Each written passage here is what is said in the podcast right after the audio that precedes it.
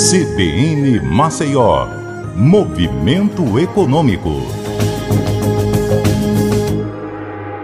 Olá, eu sou Patrícia Raposo, estou de volta com o Movimento Econômico e hoje eu trago boas notícias do Operador Nacional do Sistema Elétrico, o ONS. Após um mês de junho de intensas chuvas, as estimativas são otimistas para todos os reservatórios nacionais.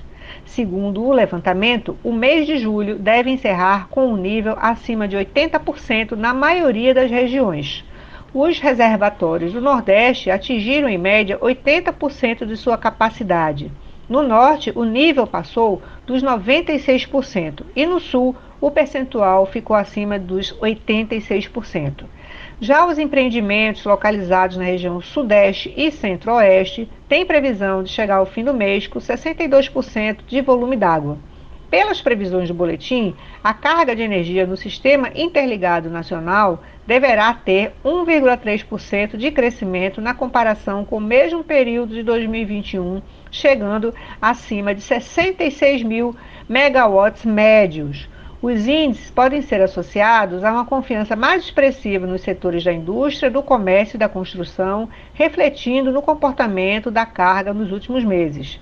Atualmente, a matriz elétrica brasileira é considerada um exemplo mundial de sustentabilidade, visto que mais de 82% da energia elétrica produzida no país vem de fontes renováveis.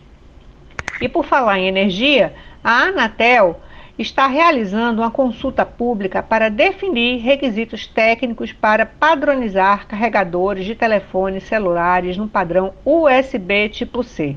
As contribuições podem ser enviadas até 26 de agosto. Segundo a agência reguladora, a consulta será realizada após o projeto do Parlamento Europeu incluir requisitos para harmonização de interface de carregamento por cabo. Hoje há diferentes tipos e agora eles deverão ser integrados numa única interface baseada nesse padrão escolhido com base no USB tipo C. É isso, eu fico por aqui e até a próxima.